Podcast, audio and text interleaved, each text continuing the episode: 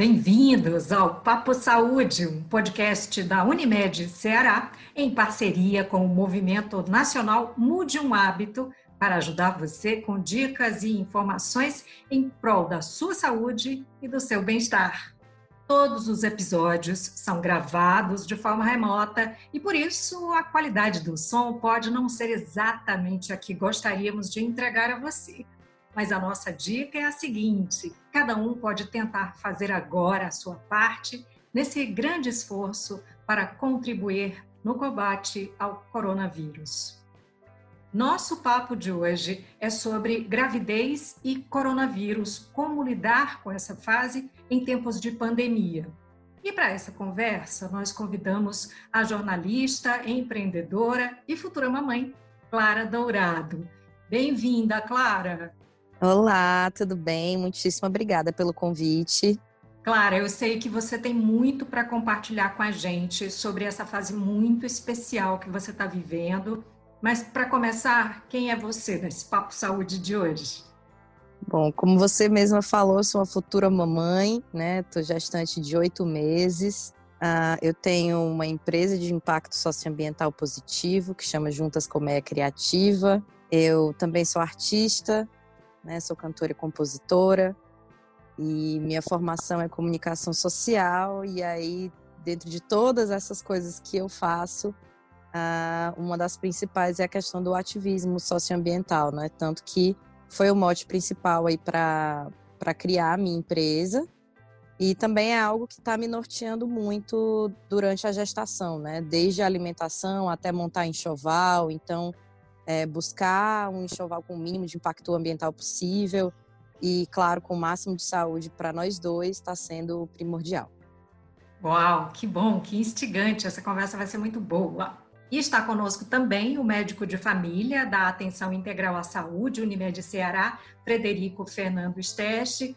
Doutor Fred, e aí, quem é você nesse Papo Saúde de hoje? Olá, Maísa. Gostaria de agradecer a todos pelo convite e participar desse bate-papo. É, eu sou médico de família, como você já adiantou, né? trabalho na Unimed Ceará há quatro anos. É, estou como professor do curso de medicina da Universidade de Fortaleza também e coordenando a residência médica em medicina de família da Escola de Saúde Pública. Sou um cearense por adoção, nasci no Paraná, mas há 12 anos moro aqui no Ceará e estou à disposição para a gente poder tirar as dúvidas que possam surgir aqui hoje. Muito bem, então, olha, para a gente começar, eu vou trazer um pouco do nosso papo da semana passada. Nós falamos sobre ansiedade, estresse e como isso vem impactando a, a saúde mental das pessoas nesse período, né? Tem estudos que mostram que as mulheres sofrem mais com os efeitos do estresse durante a pandemia de coronavírus. É, a minha pergunta é a seguinte: como o distanciamento social e as questões ligadas a essa realidade se amplificam quando a gente fala de mulheres gestantes? Na verdade, é, durante a gestação, né, as mulheres elas têm uma propensão a ficarem mais suscetíveis às mudanças de humor, né, ficam mais sensíveis e diante de toda essa situação que é uma situação nova para nossa atual é, comunidade, atual momento, muita coisa a gente ainda não sabe como lidar. Então essa esse não saber, essa nossa ignorância nesse momento contribui para que esses quadros de transtornos de humor apareçam, né?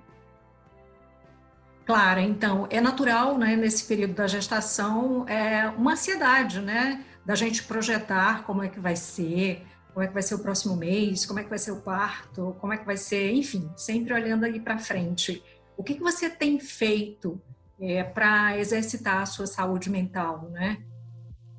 É, como o doutor Fred frisou, é, naturalmente já é um período que a gente fica mais sensível, né? São muitos hormônios, tem também as questões sociais, né? As pessoas que ficam super é, empolgadas e querendo saber quais são os planos, a família torcendo. Então, ah, é uma rede toda também que se estabelece para a chegada de uma nova vida, né? E claro que dentro de uma situação como essa, tudo isso ganha uma lupa, digamos assim. Então, o que eu tinha que organizar e agilizar para o quarto, por exemplo, agora me exige uma logística muito maior, porque eu tenho que combinar com o pessoal do condomínio com antecedência para pedir autorização para poder virem deixar uh, os materiais, para poder fazerem serviços. Então, assim, tudo agora tem uma grande logística e, claro, a questão da saúde. Então, todo mundo que chega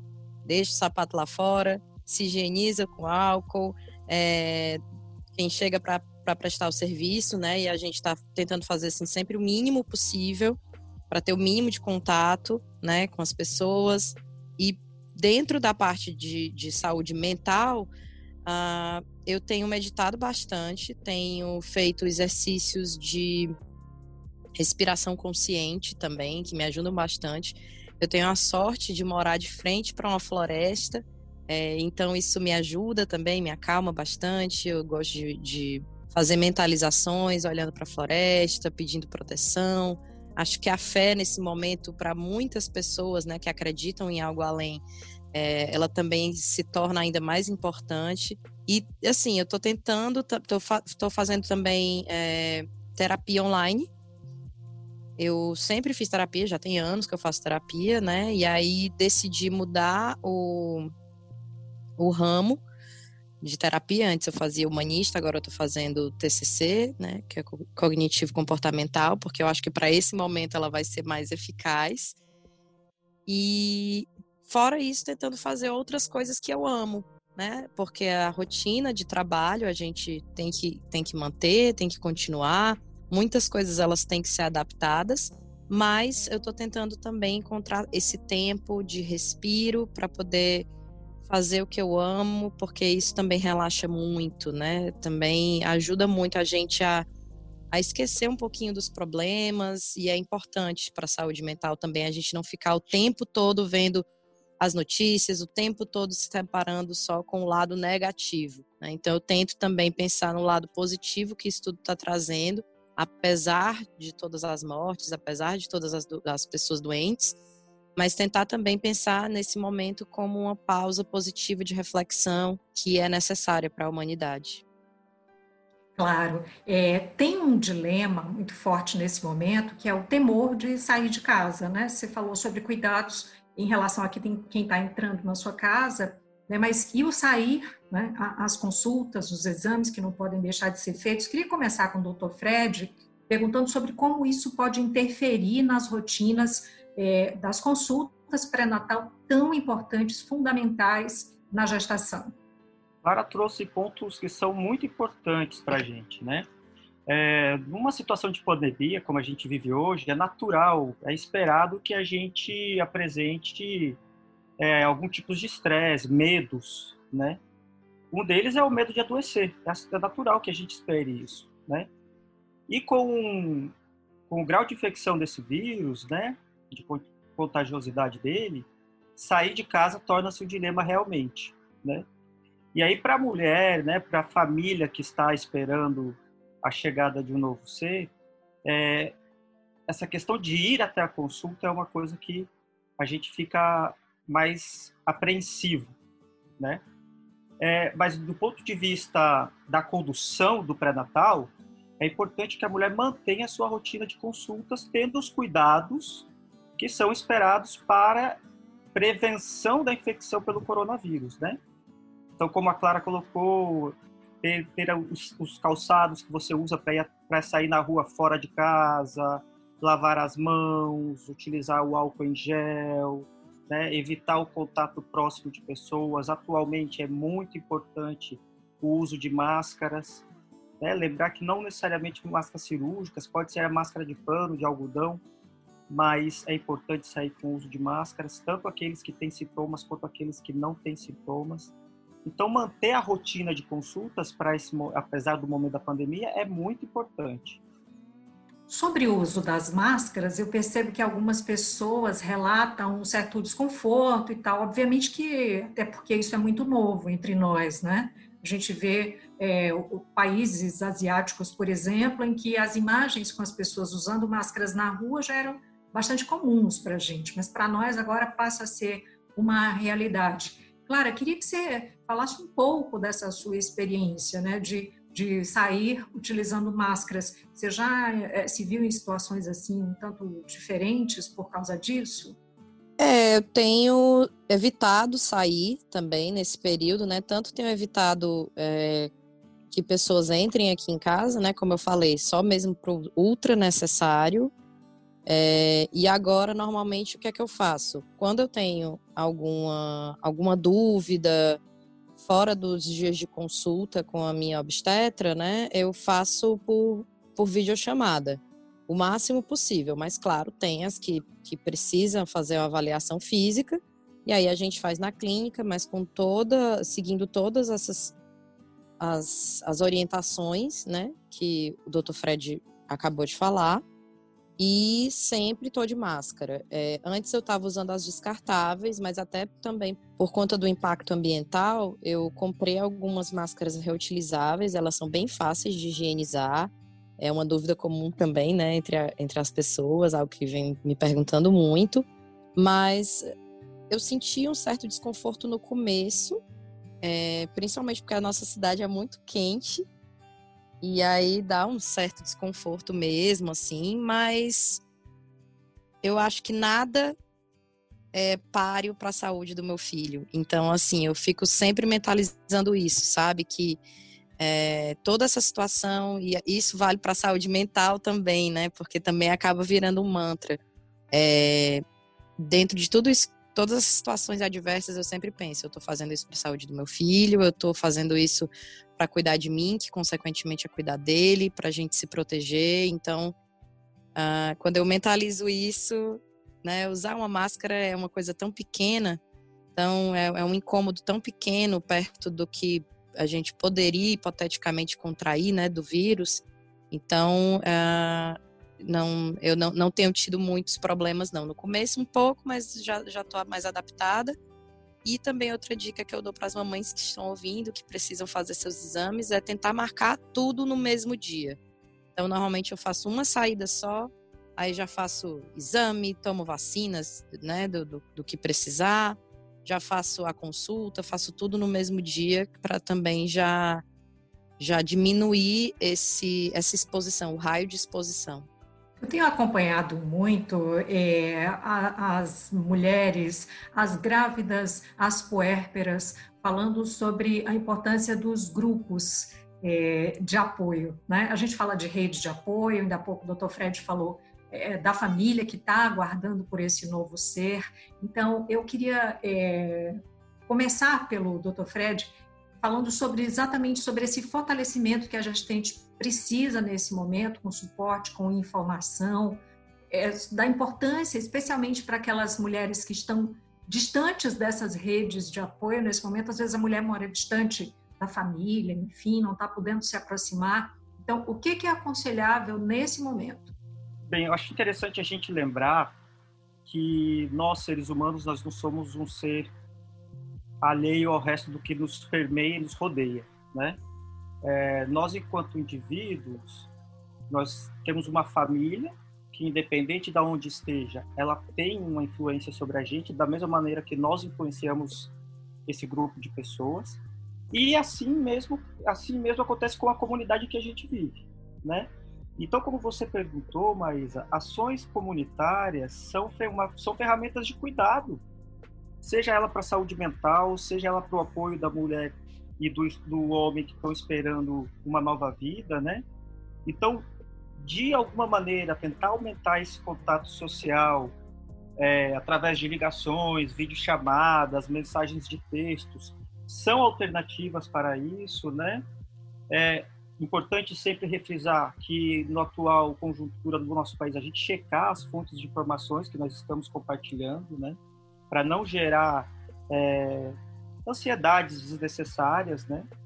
É, oferecer às pessoas também que elas tenham um, algum tipo de cuidador, principalmente para essas pessoas que, que têm seu, seu núcleo familiar é, em outro lugar, né? Então, ter um grupo de pessoas que que possam oferecer esses cuidados. A gente tem visto nos condomínios listas, ó, oh, para quem precisar da farmácia pode me contactar e deixa um telefone ali. Então trabalhar esse tipo de coisa é muito importante, né? E os grupos, os grupos são fundamentais. A Unimed Ceará tem o um grupo que é Gestação e Saúde, Gestação Saudável, desculpa, é, que é um grupo maravilhoso, conduzido por pessoas super capacitadas e que se trabalham temas muito pertinentes, que são dúvidas frequentes das famílias que estão esperando o bebê, né, com participação de pessoas, de parteiras que ensinam e falam um pouquinho sobre o parto, participação de médicos, participação de fisioterapeutas, para ajudar né, que essa pessoa vá mais bem informada possível para a hora do nascimento. Tem uma questão que é muito forte na gestação, que é a alimentação, né? É, eu lembro perfeitamente que eu tentava, assim, de algumas formas, modificar, até pelo desconforto que às vezes você tem com determinados alimentos, com a quantidade dos alimentos que você vai ingerir, com o horário, enfim, acaba mudando muito, né? Então, claro, a gente sabe que você é vegetariana há muitos anos, 15 anos, e que também você teve um diagnóstico de diabetes gestacional. Então, queria saber como é que a sua alimentação se modificou nesse período e como é que esse diagnóstico positivo mexeu com a sua gravidez? Mexeu bastante, porque principalmente emocionalmente, assim, no primeiro momento é, eu me desesperei porque infelizmente existe é, uma ignorância muito grande sobre diabetes gestacional, né? Então eu antes de ficar grávida eu nunca tinha ouvido falar disso Uh, durante a gestação, li algumas coisas sobre, muito por cima, mas nem dei bola, porque não era uma coisa que eu tinha, né? Eu achava que não tinha. Então, assim, foi muito ampassã minha leitura. E aí, quando soube, eu fui procurar aquela coisa que a gente não deve fazer quando a gente sabe que tem um sintoma, uma doença, procurar no Google, né? A pior coisa que você pode fazer. Sim, Aí... e, que, e que todos fazem, infelizmente, né? Antes de procurar o profissional, né? Foi, a minha, a minha obstetra, ela, ela me mandou pelo WhatsApp, assim, que gostaria de conversar comigo no dia, eu falei que na hora não podia, porque estava entrando em reunião, mas que, que em, vídeo, em reunião por videochamada, mas que ela me adiantasse o que era, só porque para não me deixar ansiosa. Aí ela falou, teve uma alteração no teu exame de glicemia. Assim que terminar a reunião, me liga para a gente, pra, justamente para ela me contar e me explicar, e, né, da forma mais acertada possível. Obviamente, não respeitei isso, já fui direto, então quando liguei para ela, assim, é, já estava quase chorando, e aí ela me, me acalmou, porque quando a gente faz a pesquisa, né, normalmente até mesmo para para que as pessoas fiquem cientes dos problemas, das dificuldades e que existem várias possíveis complicações de fato, né? Principalmente para o parto, risco de pré-eclâmpsia e tal. É, normalmente essas as notícias que você encontra sobre elas focam muito no negativo. Só que eu não tinha noção do meu quadro em si. E aí ela também, é, a minha obstetra me acalmou, ela falou que a alteração foi pequena, então dentro do tempo que a gente tem ainda de gestação, é super contornável pela alimentação.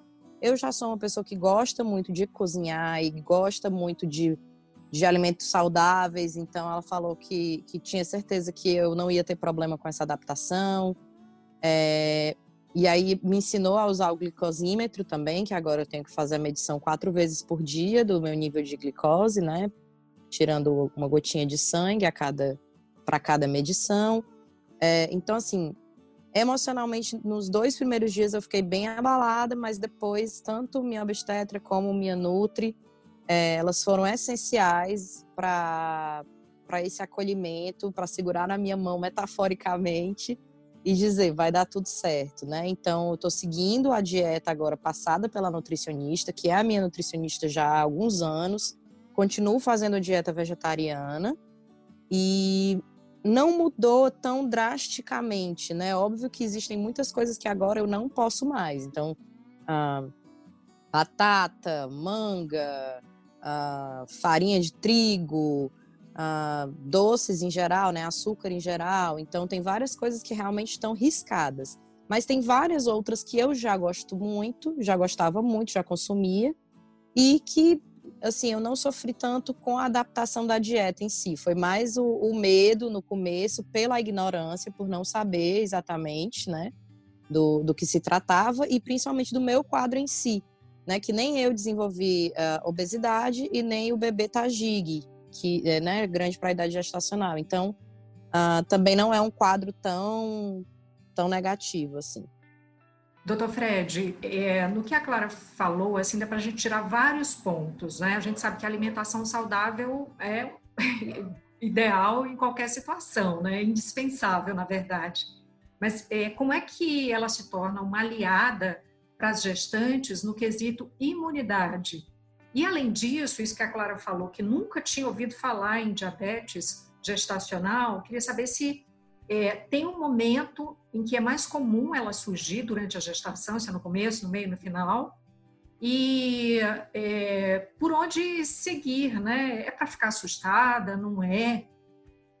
O diabetes gestacional é uma intercorrência que merece atenção, né?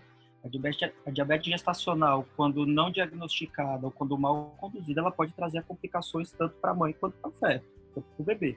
Então, é uma, é uma intercorrência, é uma doença que merece atenção devida por parte da, do pré-natal dessa pessoa. É, o diabetes gestacional, tá, ele está em torno aí de 10% da população, até 10% da população é, de gestantes podem apresentar diabetes gestacional, né? Então, é, aí a gente vê quando a Clara traz isso, o quanto é importante a comunicação e a informação. A comunicação ela é fundamental quando a gente está falando de cuidado em saúde. Né? Uma, uma, informação mal dada, uma informação mal colocada pode desencadear uma série de complicações, uma série de pensamentos, uma série de sofrimentos que seriam totalmente desnecessários. É, o diabetes gestacional hoje, né, ele é muito bem conduzido, facilmente conduzido. A medicina hoje nos permite tratar muito bem diabetes gestacional mas ele tem que ser acompanhado pelo médico, uma médica, e pelo um profissional de nutrição, como a Clara tem que estar sendo acompanhada. A, a gente está vendo aí que a Clara faz uma alimentação é, diferente, né? Ela é vegetariana. Então, como lidar com as restrições alimentares nesse período, né? Veganismo, vegetarianismo, é, seguem sendo indicados durante a gestação? Sim, sim alguns cuidados são necessários, mas não há necessidade de mudar a opção de dieta para, para essas pessoas. A, o acompanhamento nutricional como profissional de nutrição é fundamental, porque ele vai indicar quais são os alimentos que podem repor alguma deficiência que possa vir a acontecer. Então, uh, fica a dica aqui de sempre estar procurando um profissional de nutrição para estar acompanhando também durante esse período. Que é o que você já faz, né, Clara? Mas, assim, muito particularmente, você teve alguma dificuldade? É, muitas pessoas têm, assim, uma curiosidade sobre, nossa, mas como é que as pessoas que são é, vegetarianas, veganas, enfim, como é que elas vão é, ter aquela proteína que precisa tanto, que é tão importante nesse momento? É, eu já sou vegetariana há muitos anos, então é, eu já tenho um certo conhecimento, até porque eu faço sempre acompanhamento nutricional. Né? Assim, não foi uma coisa da minha cabeça que eu simplesmente cortei a proteína animal e, e pronto. Não, né? Eu fui atrás realmente de informações, fui atrás de acompanhamento, e isso é o que eu sempre aconselho as pessoas a fazerem quando elas vêm me perguntar, né? Como começar a ser vegetariano ou vegano. Eu falo, primeiro passo, marque consulta com nutricionista. E faça uma bateria de exames, né? Para você justamente acompanhar a questão do, do ferro, ver como que tá, e você ter esse, esse parâmetro de comparação. Eu nunca tive nenhum problema de deficiência de, de proteína nem de ferro. Eu Estou tomando agora alguns suplementos, né, vitamínicos, que são normais durante a gestação, independente de você ter uma alimentação com, com restrições, né? Como a minha, que agora, além de vegetariana, é low carb, por conta da diabetes gestacional. Então, seja qual for sua dieta, gestante sempre tem que tomar esses suplementos, né? E a gente tá, claro, antes da, da, da, mesmo do diagnóstico de diabetes gestacional, eu já estava fazendo uma dieta é, específica, passada pela minha nutricionista. É, tinha a primeira coisa que, que ela pediu, né, foi uma, uma série de exames também para eu fazer, assim como os exames que a obstetra passou, a minha nutri também passou uma bateria de exames, justamente para a gente ver se tinha alguma deficiência ou não. Não estava com nenhuma, mas mesmo assim a gente estava fazendo uma, uma dieta ainda mais forte, digamos assim, do que a que eu tinha antes de engravidar. Então, é, o que eu aconselho às pessoas realmente é que elas busquem essa orientação profissional e principalmente que busquem a criatividade também, porque é, mesmo com a nutricionista passando as, as, receitas, né, exatamente a dieta montadinha, como eu gosto muito de cozinhar, eu também aproveito esse momento, né, que é propício para a gente cozinhar mais em casa, para descobrir novos sabores, novos aromas, novas receitas. E aí eu mando para ela, pergunto isso daqui pode, isso daqui se eu substituir tal coisa pode. Então assim, estou sempre conversando com ela é, para não ter perigo de colocar nem a minha saúde nem a do meu filho em risco. Gente, além da alimentação, tem é, o quesito. Bom, mas antes de falar, peraí, deixa eu voltar um pouquinho, porque tudo que a gente falou, a gente está voltando lá para o início sobre as consultas pré-natal, né? Tudo que a gente falou até agora reforça a importância do pré-natal, né? Então, vamos falar um pouco da atividade física, que a gente também sabe que é bastante recomendada em todos os estágios de uma gravidez, né? Agora, como seguir mantendo essa rotina vivendo em distanciamento social? Você está conseguindo fazer alguma atividade, Clara? Você falou de meditação, né? É, eu sempre fui muito ativa, sempre gostei muito de fazer atividade física. E no começo da gestação, antes de descobrir, eu já estava sentindo assim algumas dores, uma indisposição e eu, gente, não estou entendendo por que, que eu tô tão indisposta. E aí fui fazer o exame, né, e descobri que estava grávida. E, e aí, com isso, tudo mudou, né? E aí, depois veio a pandemia, eu estava fazendo pilates, é, gostava muito de caminhar também, como eu falei, né? Eu moro perto de uma floresta, então eu gosto de caminhar por aqui, pelo meu bairro. É, tento fazer, tentava, né? fazer o máximo de coisas a pé também, justamente para já uh, ter essa atividade física. E também é uma forma de esparecer, né? Também, também é outra coisa que ajuda na saúde mental. Mas agora, no confinamento, eu estou buscando fazer outras coisas e também porque agora a gestação já está bem mais avançada, né? Como falei, já estou no oitavo mês, então a barriga já pesa mais, a lombar já dói mais. Então agora estou um pouco mais limitada é, nas atividades que eu posso fazer, mas eu faço sempre alongamentos quando eu acordo. Os alongamentos básicos, aquela coisa bem ginástica laboral, sabe? basiquinhos mesmo, só para dar uma esticada, dar uma acordada no corpo. Ah, de vez em quando, não vou mentir que não estou conseguindo manter é, é, tanto quanto eu gostaria, mas de vez em quando eu faço umas aulas de yoga para gestantes, é, que eu vejo né, vídeos de professoras de yoga que são gestantes, né? Então elas estão gestantes no vídeo, isso é muito importante, porque a gente percebe realmente é, as limitações, a pessoa que está ali com aquela mesma limitação que a gente está, né? Uh, e também estou fazendo spinning babies, que é um, são alguns exercícios específicos para gestante também, que ele é para melhorar a dor pélvica, melhorar a dor na lombar e também ele dá mais espaço no útero para a criança se movimentar. E esses exercícios foram passados todos pela minha obstetra, né? Então também não estou fazendo da minha cabeça. Outra coisa importante da gente frisar. Doutor Fred, é, a gente está vendo aí né, essas, essas é, dicas da Clara, o que ela faz, enfim. Eu lembro que teve um período que achava-se que a mulher grávida tinha que ficar ali deitada, né? parecia que era uma doença. Bom, isso vem mudando ao longo dos anos e a gente Com já certeza. sabe que atividade física é recomendada, enfim, mas eu queria saber se tem alguma que não é recomendada, na medida em que a mulher tem algum tipo de, de problema, alguma doença crônica, enfim, e, e, e que não é recomendado. Perfeito. Na verdade, assim, o exercício físico não existe contraindicação absoluta. Os exercícios, eles vão sofrer modificações de orientação conforme a gestação avança. A gente já viu jogadoras de vôlei jogando alto nível grávidas, né? Então, é, o que vai determinar o nível de exercício físico e a sua contraindicação é o histórico pessoal dessa gestante, né? Então, algumas doenças, principalmente doenças que alteram o esqueleto, é, como as discopatias, né?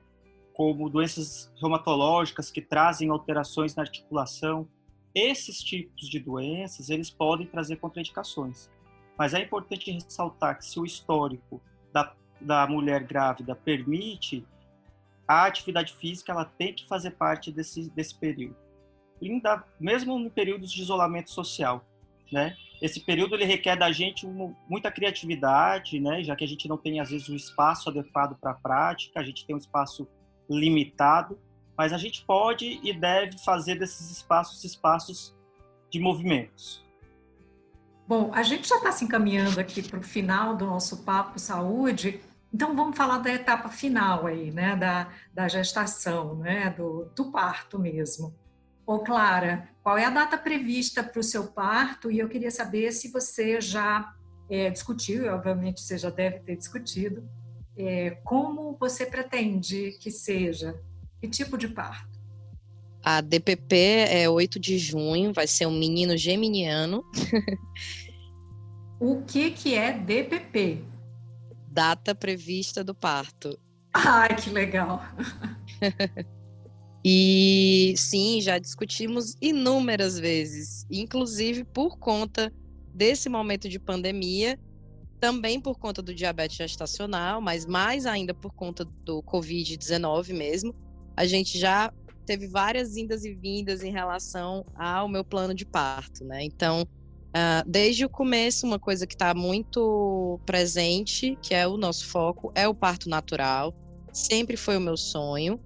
Uh, sempre que eu me imaginava nessa situação, né, é, eu, eu pensava, nossa, eu vou querer um parto natural, vou querer transcender mesmo, como muitas mulheres que têm o parto natural dizem, né, que é que sim, dói, mas é uma, um momento também de conexão muito, muito forte com a criança ou as crianças, né, para quem tem gravidez gemelar ou até mais.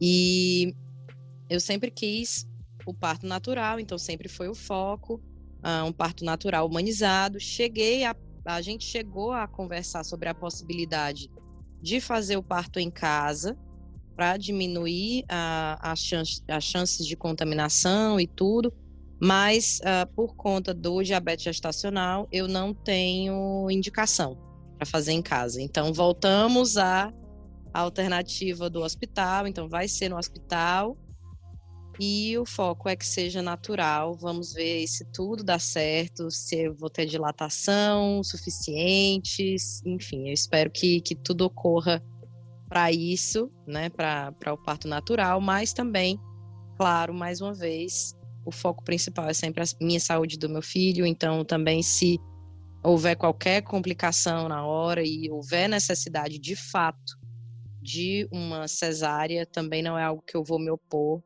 porque o que importa é que a nossa saúde esteja em primeiro lugar. É, eu já ouvi muitas vezes, né, que o parto natural é aquele parto em que todo mundo sai bem, né?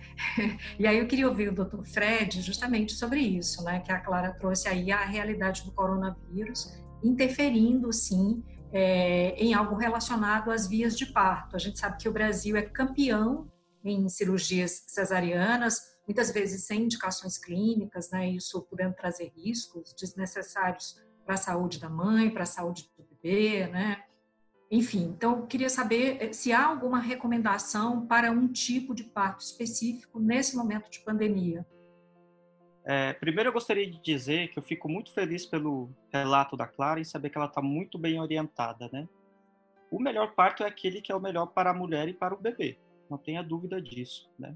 Então a Clara está muito consciente, a gente vê em todos os momentos da nossa conversa da, do nível de consciência da Clara e isso nos deixa muito feliz porque a realidade, como você trouxe, Maísa, é que nós somos um país extremamente interventores quando se fala de parto, né? É, quando a gente fala em vias de parto e coronavírus, a gente tem que ter em mente, primeiro, que as informações que nós temos sobre isso ainda são muito escassas. Então, é, tudo que eu posso estar falando aqui, em algum momento pode mudar. Né?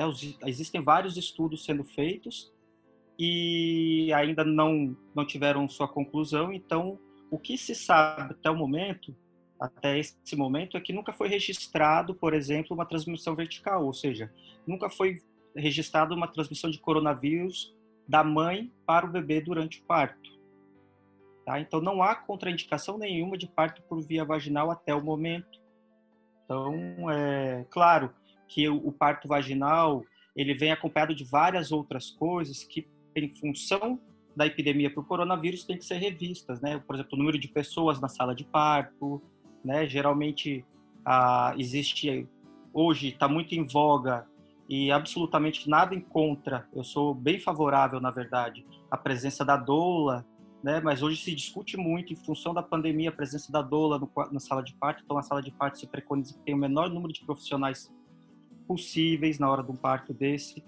E, e sempre ter mente que a cesárea ela está aqui para nos ajudar, não para ser necessariamente a primeira opção, mas ela sempre está para nos ajudar. Mas até o momento não existe nenhuma contraindicação ou uma indicação formal de algum tipo de vias de parto pra, em relação ao coronavírus. Bom, nesse momento, é, desde o começo a gente vem anunciando que a nossa gravação é remota, cada um de nós em casa. Então, nesse momento, o cachorrinho da vizinha está querendo fazer parte dessa nossa conversa. Então, eventualmente, você vai ouvir isso. Tem o carro que passa na rua, mas é a realidade que a gente está enfrentando, inclusive mexendo com tudo, né? Até com a discussão de como vai ser o parto. É, Clara, só para a gente finalizar, eu queria que você mandasse aquele super recado para as mulheres, para as é, famílias, né, para essas redes de apoio que nos ouvem nesse momento, sobre essa etapa final aí da sua gestação. É, eu acho que o principal aqui que a gente falou em todos os momentos é da gente buscar ajuda, né? E aí essa ajuda vem em diversos âmbitos, né? Seja a ajuda do pessoal do, do condomínio, é, que né, os, os, vizinhos podem se ajudar nesse momento, para quem de repente mora sozinho, tá só o casal em casa, né? Existem diversas configurações de família. Contar com o apoio da família, contar com o apoio das amigas, principalmente as amigas que já são mães, né? Então eu tenho recebido uh, um carinho imenso, né? Eu, eu brinco que até então eu não sabia o quanto seria importante a sororidade, né, essa união das mulheres até a minha gestação, de fato, né? E claro que dentro do movimento feminista isso é algo já presente, mas eu acho que dentro da maternidade é um espaço ainda maior de união e de apoio. Então, agora os grupos de WhatsApp, grupos de, de, debate pelo Zoom também se tornam cada vez mais importantes, assim como os Instagrams também, que são informativos e que são uh, cuja curadoria das notícias, das informações é feita por profissionais, então também no, como o Dr. Freud falou, né? Cuidado com fake news, cuidado com as notícias, cuidado com o que você pesquisa no Google, né? Não siga meu exemplo. então, acho que esse momento é um momento da gente buscar ajuda mesmo, não ter vergonha de se sentir vulnerável. É um momento da gente é, estender a mão no sentido simbólico e da gente apoiar as outras também. Então, eu já estou agora no, na minha oitava, no meu oitavo mês, já estou chegando aqui na reta final já estou pertinho do parto, então sempre que possível eu tento ajudar outras mamães que estão que estão no comecinho da gestação, que estão cheias de dúvidas, quando elas vêm me, me procurar, eu tento é, dar alguma orientação dentro da minha, da minha limitação de não ser uma profissional da saúde e indicar que elas procurem profissionais né, da saúde. Então, é, meu recado para as mamães é, é esse, né? Não ter esse, essa vergonha de se deixar vulnerável e pedir ajuda. É, e curti muito, né? Porque é uma fase muito linda. Nossa, é muito bom. Com certeza. E não tem pandemia, não tem isolamento social que tire a beleza de você estar tá gerando uma vida. Isso. Doutor Fred, é isso, né? Bom, mas eu acho que o papo foi delicioso, foi maravilhoso, né? Apesar dos pesares, do momento que a gente vive, a gente vê que é, a gente vai sair da, dessa situação mais fortalecido. Queria também aproveitar o momento para dizer que a Unimed Ceará, através da, da IS, está à disposição de todos os, os conveniados, né, seja para participar do grupo da gestação saudável, seja para ser acompanhado conosco por um médico de família, que também estamos aptos para fazer o pré-natal e acompanhar esse momento tão, tão importante para a vida da família, né?